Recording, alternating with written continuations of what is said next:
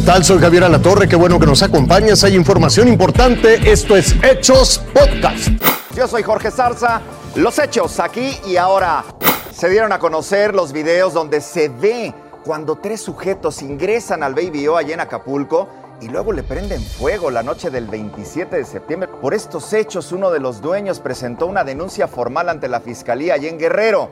El eh, antro, que fue pérdida total, quedó asegurado mientras que Protección Civil realiza las investigaciones correspondientes de los responsables de este incendio en la Baby O. No se sabe nada hasta ahora. Vamos a Querétaro. Este sábado siguió lloviendo fuerte, eh, feo. Dejó afectaciones en distintos puntos de la ciudad, como el centro histórico y la zona sur allá en Querétaro. Durante la noche, durante la madrugada, Protección Civil Municipal, los bomberos de Querétaro trabajaron ahí para rescatar algunos automóviles varados por la corriente y lo más importante, ayudar a las familias afectadas por inundaciones. El gobernador, que tiene dos días de estar gobernando en Querétaro, informó estar atento, al igual que el alcalde de Querétaro, Luis Nava. Vamos a escuchar. Estamos aquí en Casablanca trabajando por el daño que sufrió el dren y que arrojó mucha agua a las viviendas. Estamos atendiendo a las familias afectadas y bueno, comentarles que también tenemos el apoyo del DIF y de Protección Civil.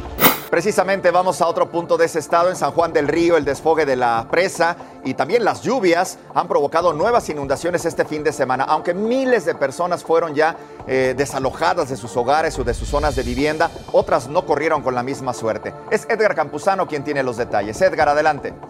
¿Qué tal, Jorge? Los saludo con gusto desde La Rueda, perteneciente al municipio de San Juan del Río en el estado de Querétaro, lugar en el que debido a las inundaciones, los habitantes de esta zona quedaron sumamente afectados, ya que sus casas quedaron bajo el agua. Vamos a ver esto. Toda la fuente de mi ingreso se fue. La historia de Sara y Paula no es muy diferente a la de los demás habitantes de La Rueda en San Juan del Río. A cuatro años de haber perdido sus cosas debido a las lluvias, los estragos de la naturaleza volvieron a ser de las suyas, y esta vez con mayores afectaciones.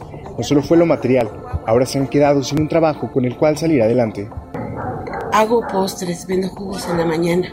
Eh, desgraciadamente, pues si ves mis, con lo que hago mis pozos, ahí están tirados en el suelo, los puedes ver, ya no, no me sirven. Las fuertes lluvias que provocaron el desborde de la presa Constitución y el río San Juan hicieron que las casas quedaran casi debajo del agua y sin un techo en el que vivir.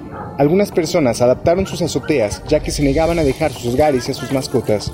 Con una casa de campaña improvisada hecha de lonas, algunas cobijas y almohadas, esta familia de tres personas, nueve gatos, un perro y un canario, se quedan en el techo de su casa, ya que pese a las necesidades se niegan a irse para poder atender a sus mascotas. Sí, hace cuatro años este, subió un poquito menos, ahorita subió aproximadamente otros 20 centímetros más. Entonces, por más que nosotros quisimos subir nuestras cosas, fue totalmente imposible salvar algo. Aquí tú lo ves, es pérdida total. No hay, no hay manera de vivir aquí adentro del domicilio. Simplemente no, no nos hemos recuperado del golpe de hace cuatro años. Este, las cosas, algunas las sacamos a crédito y pues todavía las estamos pagando. Hasta el momento, elementos de la Guardia Nacional, Policía Municipal, Ejército y cuerpos de emergencia continúan con las labores de limpieza y sanitización de la zona para que las familias puedan regresar a lo que queda de sus casas. Hasta aquí mi reporte, Jorge. Yo regreso con ustedes. Tome nota y tómela bien. La Secretaría de Salud informa que comenzará la vacunación para menores de 12 a 17 años en México. Fue ayer, fue antier viernes cuando se habilitó el registro en el portal Mi Vacuna para menores de 12 a 17 años que tengan alguna de las 42 enfermedades consideradas de alto riesgo que podrían desarrollar complicaciones por COVID. Entre las afectaciones está leucemia, enfermedades crónicas de riñón, hígado, sistema digestivo o así como adolescentes embarazadas, a partir de las nueve semanas de gestación ya se pueden aplicar la vacuna. Serán inmunizados con la vacuna de Pfizer. Se busca vacunar hasta un millón y medio de menores. Ojo, ya está activa la vacuna para los menores.